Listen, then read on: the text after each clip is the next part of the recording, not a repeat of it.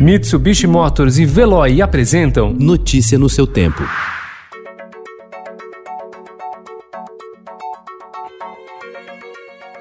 Olá, seja bem-vindo. Hoje é quarta-feira, 7 de outubro de 2020. Eu sou Gustavo Toledo, ao meu lado, Alessandra Romano. E estes são os principais destaques do jornal Estado de São Paulo.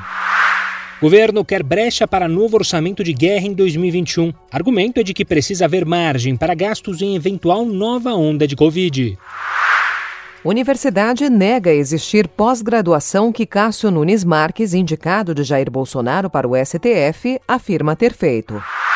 Onda de calor dispara alerta vermelho.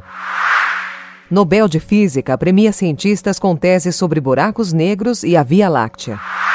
Lembranças da última aula. Estudantes vivem a expectativa da volta à sala de aula. Depois de quase sete meses, a saudade da vida estudantil é o sentimento mais comum entre alunos de escolas públicas e privadas de regiões distintas da cidade de São Paulo, que reabre escolas em primeiro teste hoje. Defensor da União move ação contra projeto da Magalu. Estados Unidos fecham cerco a gigantes de tecnologia. Um mago do rock e da guitarra, líder do Van Halen, morre de câncer.